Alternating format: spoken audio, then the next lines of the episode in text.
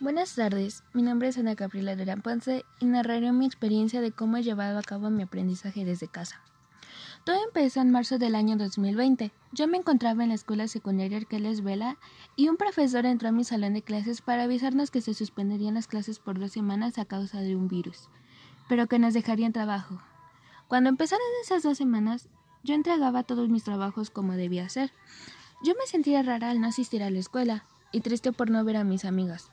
Cuando anunciaron que habría una cuarentena y que no regresaríamos a la escuela, en ese momento me sentí triste, emocionada y preocupada, porque no sabía qué iba a suceder con mis estudios. Llegó el día que asistí a mi primer día de clases en línea en la Escuela Preparatoria Oficial número 334. Yo me sentí emocionada por saber cómo iban a ser mis clases de ahora en adelante. Me explicaron que debíamos utilizar unas aplicaciones llamadas Classroom, Canva, Camscanner, etc. Yo no sabía cómo utilizarlas. Al pasar los días, pude comprender cómo utilizarlas correctamente para enviar mis tareas. Me es un poco difícil poner atención a las clases porque me distraigo, pero esto no quiere decir que no ponga nada de atención. Me gusta aprender desde casa y cuando no entiendo un tema puedo buscar en internet y tengo más tiempo de hacer tareas. Bueno, en mi opinión. Pero a la vez no me gusta porque yo quiero estar en la escuela, conocer a mis profesores y a mis compañeros.